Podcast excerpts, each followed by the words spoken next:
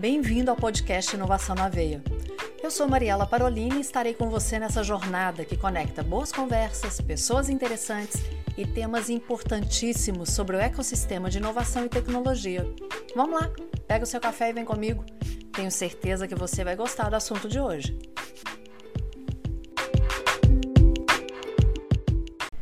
Quantas vezes você já pegou um, um café para pensar se aquela sua equipe está funcionando bem, o que, que você poderia fazer para aquela equipe performar melhor, ou se poderia mudar alguém no time. Eu tenho certeza que vários cafés foram com alguns pensamentos nesse sentido, às vezes até algumas conversas com o café junto. Por isso que vai ser muito importante você pegar o seu café agora e escutar o que tem para falar. A Caroline Marcon, ela vai se apresentar e vai falar também do livro dela. Só o livro já é um título incrível. Mas vai lá, pega seu café. Ela vai se apresentar, enquanto isso você pega o café e depois vai ouvir o que ela tem para dizer. Caroline, obrigada por estar aqui. Eu que obrigada por aceitar participar do Inovação na Veia. Por favor, conta um pouquinho pra gente a respeito do seu trabalho, a respeito do seu livro. Perfeito, Mariela. Obrigada pelo convite. Estou feliz em estar aqui com você. Eu tenho hoje 20 anos de experiência nessa área de desenvolvimento executivo, formação de times de alta performance, coaching executivo. Então comecei nessa área por acaso. Minha formação original é Direito e Administração de Empresas, mas caí na área de pessoas, me apaixonei e a partir daí fiz toda a minha carreira até por entender a complexidade do tema e a diferença que ele faz na vida das pessoas e das empresas. Então hoje eu trabalho como consultora organizacional para grandes empresas no Brasil e no exterior e também sou autora do livro O Poder dos Times AAA ou AAA, é, em parceria com o Paul O'Doherty, que é o meu coautor, meu sócio. E, e meu marido. e a gente lançou, agora ele também é filho da pandemia, esse livro. Ele começou a ser escrito em 2020, nós lançamos esse ano em julho. Tá recente. E tá bem recente, no finalzinho de julho. E agora é, estamos felizes em poder compartilhar com o mercado, porque a gente acredita realmente que ele pode ajudar muito nesse assunto que é tão complexo e tão atual. O título, quando é, a Caroline ela veio para minha indicação do Gustavo Carriconde, Gustavo falou, Mariela, você tem que gravar com a Carol, que a Carol é sensacional e tal, e já me mandou o livro dela. A capa do livro, né? O livro eu acabei de ganhar. Bom, para quem vir o, o vídeo depois, tá vendo aqui a capa do livro. Para quem só está escutando o podcast, por favor, dê um Google e procure porque vai, eu já ganhei. Uhum. E aí o Gustavo falou assim, Mariela, você tem que gravar com a Carol. A Carol é incrível, a Carol, o livro dela é bacana demais. E o Carriconde falou, óbvio que eu acredito. Mas é, o poder dos times Triple, não quer que você Triple A? Triple A, eu ia falar A, A, A, né? Pode Mas ser também. Vai brasileirando a coisa. E o subtítulo é Como times executivos geram crescimento sustentável por meio de pessoas. Quem já teve empresa ou quem já participou de algum de alguma equipe no trabalho ou não sabe o quanto é difícil manter esse time unido.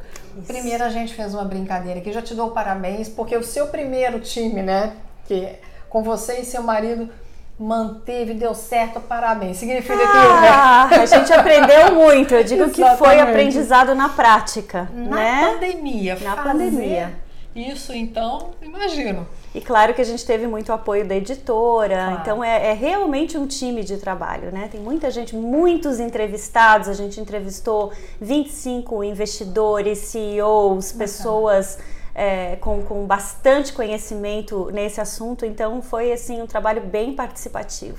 Então me conta um pouco mais sobre o que fala o livro, como que a gente realmente consegue ter esse time de executivo que gera crescimento sustentável. Perfeito. Bom, primeiro o, o, nome, né? O poder dos times AAA ou AAA. Por que, que a gente quis dar um nome que tivesse uma associação muito clara com o mercado financeiro, com um, um, título que é de alto valor, né? Então, para quem conhece, a gente brinca, né, que quando querem cobrar mais caro por algum serviço, uhum. eles colocam lá o, o AAA, mas por quê? Porque ele realmente é, traz valor agregado. E quando a gente fala de pessoas, para um executivo típico, né, que está sempre correndo atrás de curto prazo, que não tem tempo muitas vezes para nada, uhum. que está sempre né, naquela. É, parece que você falar de pessoas, você falar de sustentabilidade, de criação de times, é uma coisa assim.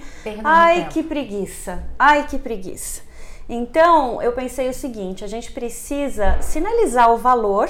Então, eu já vendo o benefício no título, né? Você não quer ter um time AAA como você gera um time sustentável capaz de gerar retorno financeiro para o seu negócio, porque de fato, é, e hoje mesmo eu falava com um cliente sobre isso ter um time não é só porque traz harmonia, porque as pessoas colaboram, porque o clima fica melhor, porque é mais fácil trabalhar. Isso tudo são efeitos colaterais positivos. Uhum. Mas é porque, diante da complexidade que está fazer negócios hoje em dia, sustentar uma empresa, né, em meio a tanta imprevisibilidade, em meio a uma concorrência que muitas vezes você nem sabe de onde vem, né? Você precisa das melhores cabeças pensando em trabalhando juntas. E o CEO ele precisa muitas vezes estar tá em papéis que não são os papéis triviais de um CEO, né?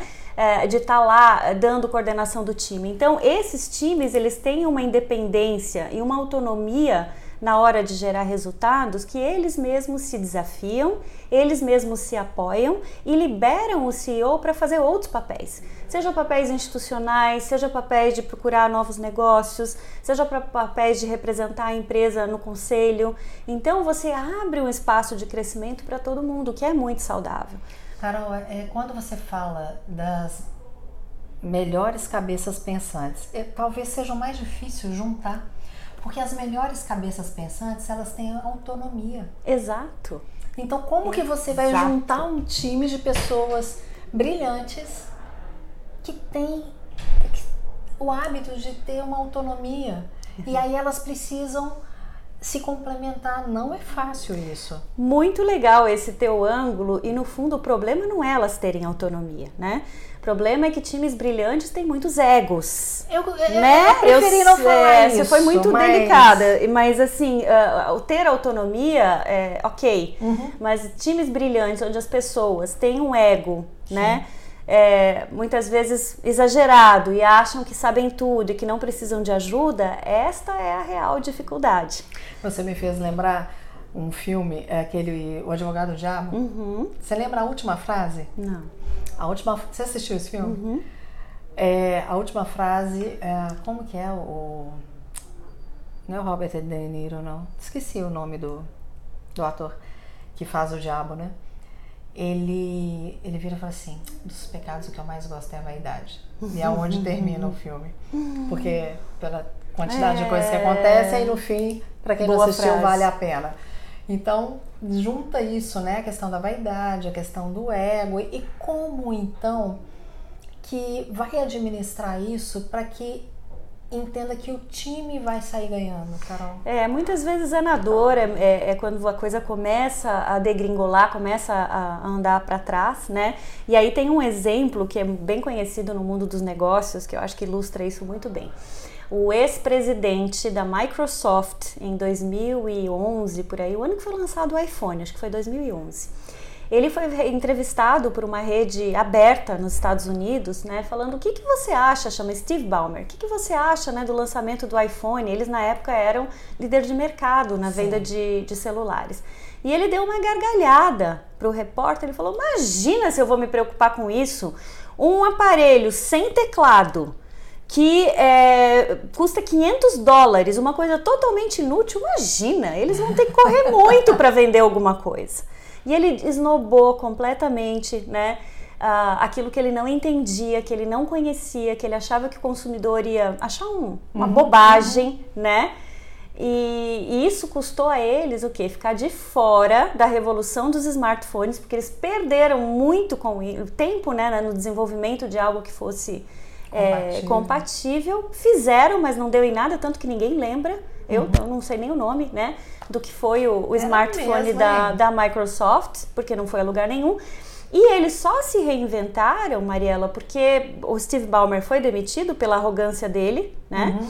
E veio o Satya Nadella, que é ainda o presidente da Microsoft em 2014, e ele veio dizendo o seguinte, gente, a gente tem uma, um gap, né, uma lacuna gigante de mercado que a gente vai precisar fechar.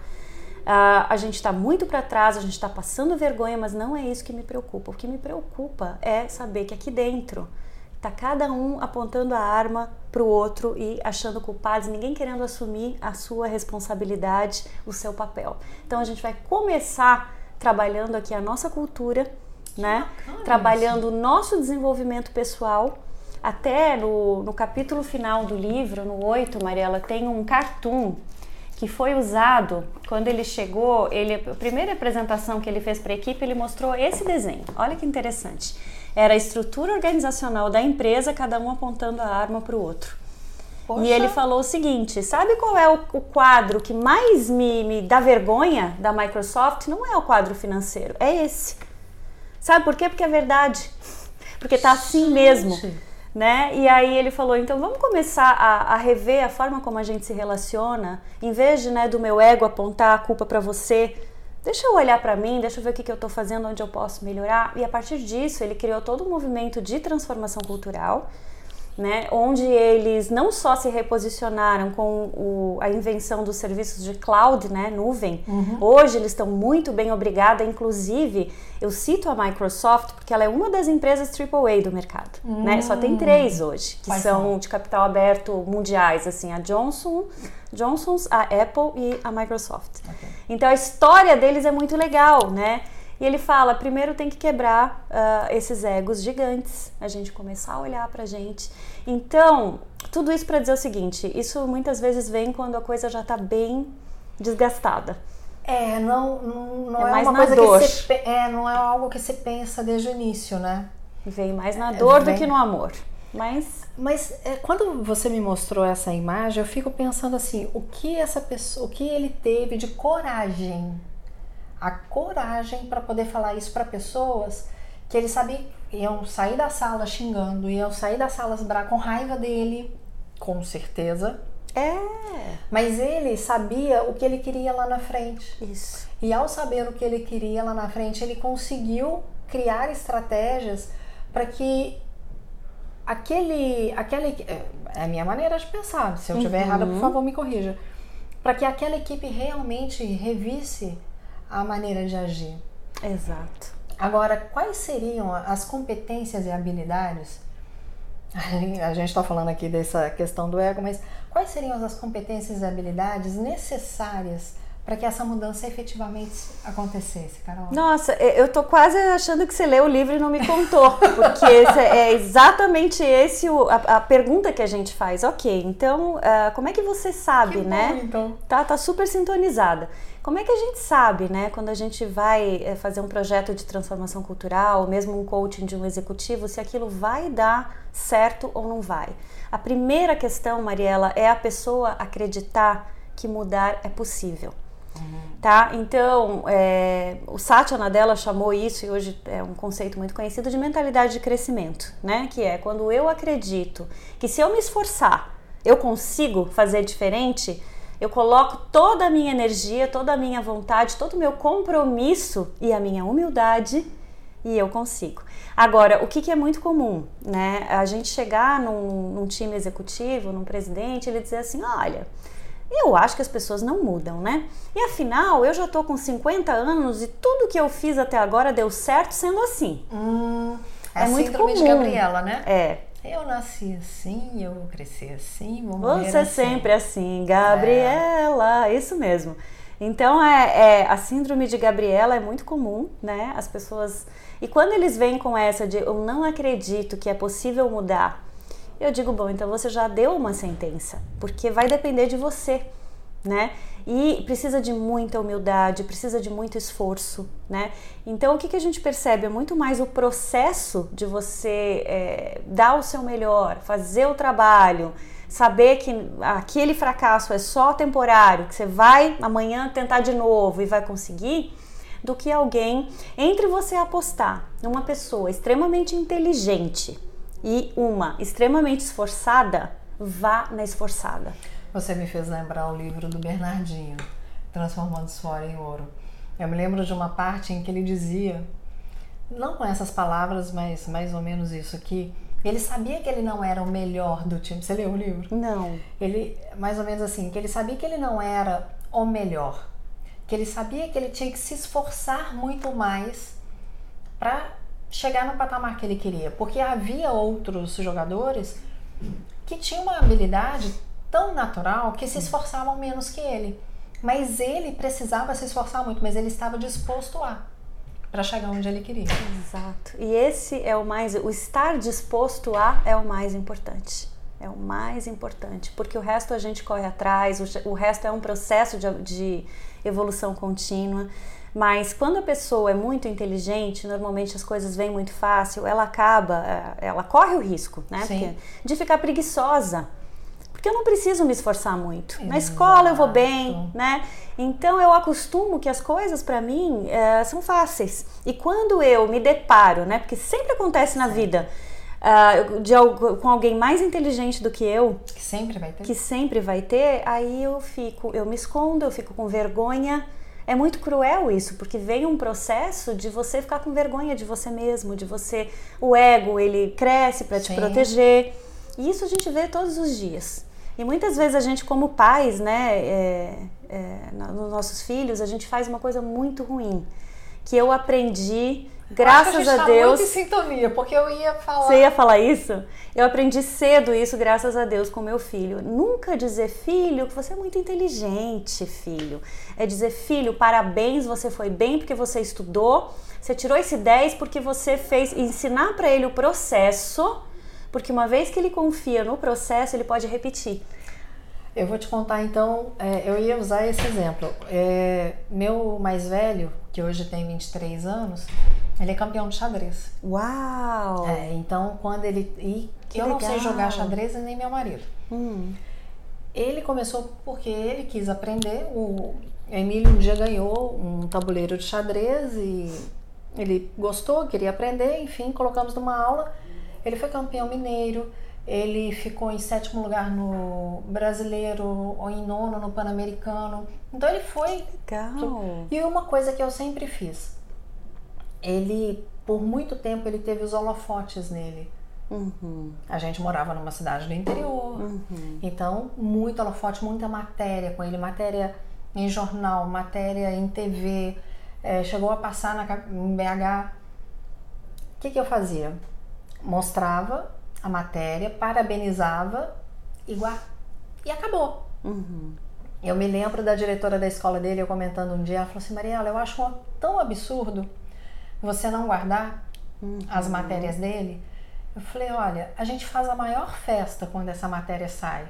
Uhum. Mas eu quero mostrar para ele que não é aquilo que vai durar. Uhum. Que ele vai sempre precisar se esforçar para conseguir. Uhum. Então eu tive que ir contra o professor dele de xadrez. Ele falava assim comigo, Mariela, o dia que você quiser eu tenho todas as matérias ah. guardadas. A diretora da escola, a mesma coisa. Mas eu queria mostrar isso para ele. Porque ele chegava a jogar simultânea, que é ele com seis, sete adultos, e ele ganhava de todos. Ele jogava ao mesmo tempo, com seis, ah, sete. Meu Deus do céu! Então era que tão loucura. fácil para ele que eu ficava assim, gente, se eu não mostrar para ele que tá fácil agora, mas lá na frente novos desafios virão, o que, que eu vou estar tá criando? Então, essa era a minha grande preocupação. Isso é um exemplo de dentro de casa, mas que se a gente levar para as corporações, é da mesma forma. Exato. É então, a pessoa forma. pode ter até uma facilidade. E eu sempre digo isso pra, tanto para ele quanto para a caçula. Eu falo, olha, Sempre vai ter alguém mais inteligente que você, sempre vai ter alguém menos inteligente que você. Em várias áreas. Uhum. Faça sempre o seu melhor. melhor. Né? A gente vai dar uma pausa agora para o segundo bloco, porque a gente vai comer. É, não tem como a gente. Você vai falando, eu vou lembrando de algumas coisas, mas a gente vai continuar falando dessas habilidades e competências e como as pessoas podem desenvolver isso. Porque às vezes as pessoas pensam assim: será que eu posso desenvolver? Pode. Pode. Então a gente Essa é a boa notícia. Só um instante.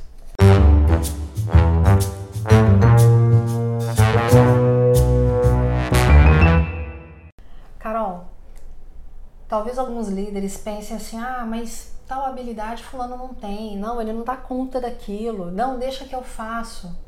Habilidade e competência é possível desenvolver? Sem dúvida. Habilidade e competência Como? é possível desenvolver. Tem, as pessoas perguntam muito pra gente: liderança é uma coisa inata? Não, gente. Claro que à medida que você se desenvolve, você tem uma certa personalidade, tem algumas coisas que são mais fáceis para você, uhum. mas todos podem aprender né? E existem líderes com perfis muito diferentes. Agora, para desenvolver times, que é disso que a gente está falando, que é uma habilidade bem específica e muito valorizada hoje em dia, tem três é, grandes habilidades aqui que você não pode deixar de ter. Então, eu vou te dar assim, um passo a passo muito simples. Primeiro, o líder ele tem que ter a capacidade de estabelecer uma visão clara de futuro para aquele time, para aquela empresa, onde nós precisamos chegar Quais são os desafios que a gente tem pelo caminho? Qual é o papel de cada um nesses desafios? Né? E claro, quando você coloca a visão de futuro, coloca alguma coisa que seja desejável para as pessoas lá na frente, que as pessoas queiram seguir aquele caminho com você, né? Então você vende uh, uma visão inspiradora que conecta com as pessoas que estão no time, para elas dizerem: Uau, eu quero fazer esse caminho. Uhum quais são os possíveis desafios e qual é o papel de cada um. Então é clareza. Se tivesse que resumir, resumir numa coisa, é a clareza da visão. O time precisa disso para se movimentar. Né? Ele precisa se engajar com esta visão. O segundo, aí é a base de sustentação do time. Então pensa que a clareza é como se fosse o norte, né? Okay. A direção. A base é a relação de confiança. As pessoas que fazem parte daquele time, elas têm que ter confiança umas nas outras. Uhum. E isso é papel do líder desenvolver. Né? E o que, que, é confiança? Porque hoje a gente fala tanto, mas como é que a gente desenvolve uhum. isso? Tem uma, uh, também eu chamo de equação da confiança, que é o seguinte: primeiro C de confiança é credibilidade. O que, que é credibilidade? Se a Mariela faz parte de um time com mais cinco pessoas, todos têm que olhar para a Mariela e dizer: eu sei por que, que ela está aqui, eu sei uh, o que, que ela é capaz de entregar, qual é o papel dela, o que, ela pode trazer para somar ao nosso time. Então é uma coisa que mistura respeito profissional, credibilidade mesmo pela tua atuação. Ela pode fazer, ela sabe o que ela está fazendo, okay. tá? O segundo é confiabilidade. A Mariela não só sabe o que ela faz, mas ela é confiável. Se ela me disse que viria para São Paulo para gravar o podcast comigo na segunda-feira, ela vai estar tá aqui. Ela não uhum. vai furar comigo. Uhum. E se ela tiver alguma, né, algum Alguma, imprevisto, né? ela vai me avisar. Então eu confio em você, eu vou dormir tranquila quando eu combino alguma coisa com você, porque você tem palavra. Ok. Né? Então eu confio. Terceiro é intimidade. Tá? Eu, eu gosto da companhia dela, eu me sinto à vontade, ela é uma pessoa com quem eu posso ser quem eu sou. Então tem uma relação ali harmônica, gostosa, da gente né, ter camaradagem no trabalho. Esses são os Cs que constroem a confiança. E aí tem um que a gente fala que é o denominador que derruba a confiança, que é o tal do interesse pessoal. Nossa. Toda vez que uma pessoa ela pode ser ótima no que ela faz, ela pode entregar aquilo que ela promete e ser um doce de pessoa, mas se você percebe que ela tem uma agenda que você diz, hum, o que, que essa pessoa quer comigo, eu não confio, é o a pé atrás. É o né? pé atrás. Sabe? Ou é, pensa naquele vendedor, né? Mulher, a gente já passou, todo mundo já passou por isso. Você vai numa loja, você prova uma roupa, fica ridícula. Hum. Aí você se olha no espelho e diz: Meu Deus, aí chega a vendedora, que linda! Nossa, essa roupa tá ótima em você. Você diz: Não, é tem coisa pior. Então, assim, fica na cara que ela está preocupada em fazer Cumprir a venda, a cumprir a meta, mas que você, né? Uhum. Se você vai usar a roupa, se você tá bem, não importa. É. Então, a vendedora que te conquista é aquela que diz: Olha, Mariela, realmente eu acho que eu tenho coisas aqui que vão ficar melhores, em você. E ela diz: Não, realmente isso aí não ficou legal. Uhum. Vamos procurar outra coisa? Então a gente percebe o interesse pessoal, se é para te ver, né, para te ajudar realmente ou é só para cumprir o seu a, a sua meta. O que para você é importante. O que é para você é importante. Então, é a visão clara de futuro, a relação de confiança. De confiança e o terceiro é construir colaboração, tá? A fórmula da colaboração ela é um pouco mais ampla, mas é assim. É... O que, que é muito importante para a gente construir colaboração dentro de um time? Eu saber se eu sou um executivo da área comercial, por exemplo, e eu sou uma pessoa que trabalha muito focada nos meus objetivos individuais. O que, que eu vou querer fazer como executivo comercial? Vender, vender, vender cada vez mais. Cumprir meta, cumprir meta. Ou se eu estourar a meta e fizer 30% Sim. além, ótimo, porque o meu Melhor bônus ainda. vai ser melhor ainda. O problema é que se eu estourar a meta e fazer, fizer 30% a mais, sem ter alinhado com a área de produção, pode ser que eu não tenha insumo para produzir aquilo que eu vendi, pode ser que esse insumo tenha que vir da China e demore para chegar e custe mais caro, pode ser que eu tenha que abrir mais um turno de produção na minha indústria. Eu já vi tudo isso acontecer. Os exemplos todos que eu tô te dando, Mariela, são reais da minha vida de consultora tá? Então, às vezes, tem que fazer terceiro turno de produção porque não deu conta de, de vender aquilo que foi prometido. A logística, às vezes, não está preparada para entregar naquela né, quantidade, no Naquele tempo que tempo. precisa, então ela precisa contratar mais é, veículos. E tudo isso no final, qual é a conta? Comercial estourou de vender, executivos da área comercial com o bolso cheio de dinheiro e a empresa fechou no negativo, porque a margem desse negócio foi lá embaixo. Porque tudo que eu aumentado. vendi, eu tive que pagar em custo adicional de logística que foi negociado em cima da hora. Porque aí você não negocia direito. Aí você não negocia porque você está na mão da pessoa. Você, às vezes, o insumo, né, que custava X, está custando X mais 20 e você tem que entregar porque você prometeu. Custo de produção adicional, né? Além, então, assim, a margem fecha no negativo e você está no reclame aqui, porque o cliente não está satisfeito, ele não é. Claro. Sempre dá problema. Então, gente, colaborar, você ter uma visão de time é pensar o seguinte: ok, eu, eu tenho até a oportunidade de vender a mais. Será que a minha empresa está preparada para fazer um bom negócio dentro desse, desse cenário? Antes de prometer para o cliente que eu vou entregar antes do Natal, porque ele precisa vender agora no Natal, deixa eu falar com a logística, se dá para entregar? Quanto custa para gente fazer uma operação né, em cima da hora? Então, tudo isso, ou assim, exemplos até mais simples. É é uma Black Friday, eu saio queimando a produção. Sim, Quem sim. disse, você combinou com alguém esse preço? Porque às vezes é tão louco, mas não combinam. Ah, porque a precificação é minha prerrogativa. Como assim? Você tem que pagar a conta no final. Exatamente. Não adianta só. Entende? Colocar. Então a colaboração dentro de uma empresa inteligente que funciona bem, ela não é só você ser legal, eu ser legal com você. É eu entender como que eu faço a minha meta te ajuda a fazer a tua, porque no final o que importa é que a empresa toda saia Sim. ganhando. Com certeza. Então talvez eu nesse ano eu, eu poderia ter ganhado mais dinheiro, vou ganhar menos, mas a empresa toda vai ganhar. Uhum. E aí eu tenho um Isso me negócio sustentável. Isso me garante o futuro e não só o aqui e o agora. Exatamente. Então essa é a real colaboração. É eu pensar em todas as consequências, todas as pessoas que estão na minha cadeia e dizer, vamos junto, pessoal. O que, que você precisa, Mariela? Como que eu te ajudo? Porque eu não quero a minha empresa não reclame aqui, né? Porque eu quero que meu cliente no final receba aquilo que ele comprou, porque eu quero vender de novo ano que vem para esse cliente, Uhum, uhum. Né? Porque às vezes a A gente venda não pode ser única. Exatamente. Então, é, é, a colaboração real, ela tem a ver com um entendimento profundo da cadeia de negócios, visão sistêmica, é pensar como dono mesmo, Uhum. né? E aí você pensar, eu quero ganhar o jogo, não quero ganhar... é, A partida. Eu quero, né? ganhar... Quero ganhar o campeonato. É, e não Né? só uma partida. E quero levar as pessoas junto comigo.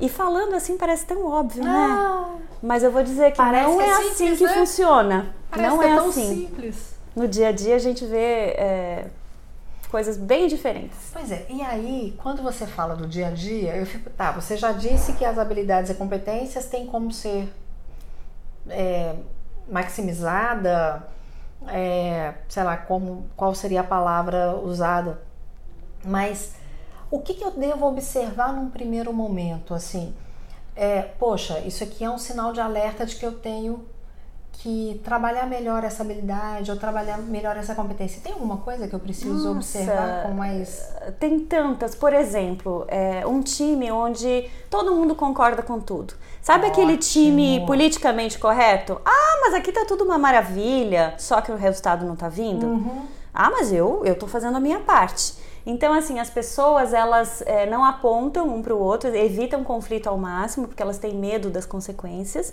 Também não assumem responsabilidade e fica todo mundo naquela coisa, né? Que você vê que no fundo é uma falsa harmonia. É, Eu falo, eu- minha área oratória e media training. E aí algumas pessoas eu falo assim, olha, entenda que muitas vezes os assuntos são discutidos. A pessoa pode discordar do que você está falando, ela não está discordando de você. Exato. E as pessoas confundem isso, né, Uhum, Carol? uhum. Elas acham que estão indo contra elas. Aí vem os egos. E de novo, né? Estão, é, é contra ela, é contra. Gente, é contra a ideia. Exato. Ou contra o posicionamento. Se as pessoas prestassem mais atenção a isso, talvez evitassem maiores problemas, né? É, então essa da falsa harmonia é, é muito comum é, na nossa cultura brasileira também, onde a gente é, valoriza muito a questão da camaradagem, a questão do ser legal, Gente boa, né? de ser gente boa, né? Tem uma preocupação muito grande com isso, só que às vezes, é, se o resultado não tá vindo e a gente não der uma sacudida, a coisa vai de mal a pior, né? Quando a gente demora para resolver um problema, ele piora. É. Então, um certo grau de conflito dentro de um time, quando é um conflito que vale a pena, lógico, ele é uma demonstração de confiança, ele é uma demonstração de comprometimento De crescimento. de crescimento. Né? Essa é uma das, das evidências de que o time não está legal. A outra é quando o líder tem que entrar em todas as decisões. Significa que ele está passando para o time, eu não confio em vocês, ah, e- ou ele não preparou as pessoas adequadamente para que elas pudessem tomar a decisão sozinha. Então ele está centralizando, né? ele não está desenvolvendo as pessoas. E a, a hora que ele não puder estar ali, aquela decisão não vai ser tomada, Ou vai ser tomado de maneira É, equivocada. então, a- um time saudável é aquele em, em que as pessoas se apoiam e muitas vezes o líder, ele você nem entende direito quem é o líder, porque a coisa tá, tá fluindo tão bem que ele se ausenta em alguns momentos para fazer outras coisas que são mais importantes e o time continua mantendo a performance do negócio. Essa é a melhor evidência de um time saudável. Agora, se o líder tem que estar presente em tudo, tem que aprovar tudo, aí você vê que é o estado 1 do time, é o estado menos desenvolvido, onde tudo passa pra, eh, pela chancela do líder, né? É quase uma chefia e não uma Exato. liderança. Né? É quase o que a gente lembra de chefia. Mas, Carol, se você pudesse resumir, vamos supor que eu que aqui na sala tivesse com a gente alguém que não escutou a nossa conversa, mas que você quer falar do seu livro. Qual é a mensagem principal que você deixa ali? O mundo atual não aceita desaforo. O mundo dos negócios atual não aceita desaforo no sentido de você achar que você é ótimo, experiente, bem-sucedido e você pode fazer as coisas sozinhos. Então, se você não tiver um time forte, é, alinhado, azeitado, capaz de te apoiar, não importa quão bom você seja individualmente, você não vai conseguir sobreviver nesse mundo. Esse, assim, ó, mais do que nunca, a gente precisa da força do coletivo, de um time complementar, né? De pessoas que somem habilidades. Não, não pode ser todo mundo igual, que é muito comum também a gente contratar pessoas à nossa imagem e semelhança e achar Aí um que time homogêneo que não dá certo. é, que vai, ele, ele é limitado, ele pode ir, mas chega um ponto que você precisa de um olhar diferente, ele não tem condições de, de propor. Então, hoje, se você quer, quiser ir longe no mundo dos negócios, preocupe-se em ter um bom time. Se você quiser, se você é uma startup e está pensando em valorizar a sua empresa e, quem sabe, vender a sua empresa para um, pra um grande negócio, saiba que a primeira coisa, o fator decisório, número um, e eu falei com muitos investidores, é a qualidade do time executivo. Por quê? Produto se copia. Coisa mais fácil hoje é copiar um produto, uma ideia original. Né? São poucas as ideias que não são passíveis de, de cópia. Né? Sistemas se copiam. O que, que Sim. não se copia? A cultura de uma empresa. E essa cultura é feita Por pelas pessoas. pessoas que estão ali. Então, o ativo número um de uma empresa de sucesso hoje, o investidor sabe disso, é a qualidade do time executivo. Tanto que nas cláusulas né, de, uma, de uma empresa que está sendo vendida, é muito normal a gente ter assim.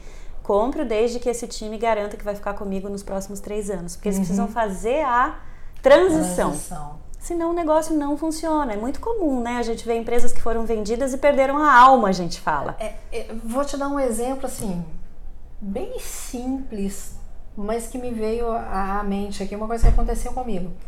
Eu estava numa parceria há, sei lá, uns 10 anos atrás ou mais, dando um curso de oratória e tinha os meus slides, era slide. É, ainda no PowerPoint, mas em slide. E a pessoa, enquanto eu estava executando uma atividade com os participantes, ela foi no meu Mac, colocou o pendrive dela e copiou meus slides sem me pedir. Eu fiquei chateada pelo seguinte: se, primeiro, se ela tivesse pedido, eu daria. É, segundo, quebrou aqui a confiança, né? Uhum. Total. Mas o que eu falei assim, gente, aquele ali é o meu slide, o conhecimento é meu, não vai fazer diferença Exato. nenhuma Exatamente. aquilo. E nunca mais fiz um trabalho com essa pessoa. Uhum. E quebrou tanto a confiança que a amizade também se rompeu. E então, à medida que você foi falando, me veio a cena aqui, assim, da situação, eu fazendo a dinâmica com, a com as pessoas e, ao- e enxergando ela lá no meu Mac, copiando o meu, os meus, o meu PowerPoint. Falei, gente, se tivesse me pedido, eu dava, né? Mas, enfim, é isso, não... É, é a capacidade que cada um tem. Cada um Exato. tem uma maneira, cada um vai fazer de uma forma diferente. Mas, Carol, assim, eu tô louca para ler esse livro. Já te falei que eu- vai ser a minha leitura no aeroporto voltando para BH. Eu vou começar a leitura desse seu livro. E eu tenho certeza que as startups precisam muito dele, porque você falou muito das empresas, de grandes empresas, mas se as pequenas, médias, já tiverem esse olhar diferenciado, o resultado delas vai ser diferente, né? Vai, elas vão crescer mais rápido, elas vão conseguir valorizar muito mais rápido.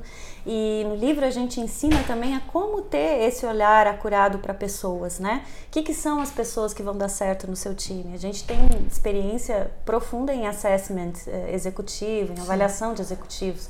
Então tem algumas habilidades que você não pode abrir mão aprenda né, a contratar, é aquela coisa do, do, do livro do, do, Jim Collins, né? É ter as pessoas certas no ônibus, as pessoas erradas fora do ônibus e as pessoas certas nos lugares certos. Uhum. Então não basta só ter, é saber como você utiliza essas habilidades, esse conjunto de habilidades de uma forma a somar é, para o time. Então tem um bom passo a passo, eu acho que ajuda muito a quem está montando times ou a quem quer aperfeiçoar essa arte que é hoje é, criar um time de alta performance. Então, quem quiser, aonde que encontra seu livro? O livro está disponível na Amazon, nas principais livrarias, livrarias de aeroportos, livrarias físicas e principais marketplaces na internet. Editora Gente, né? Isso, editora Gente. O poder dos times AAA.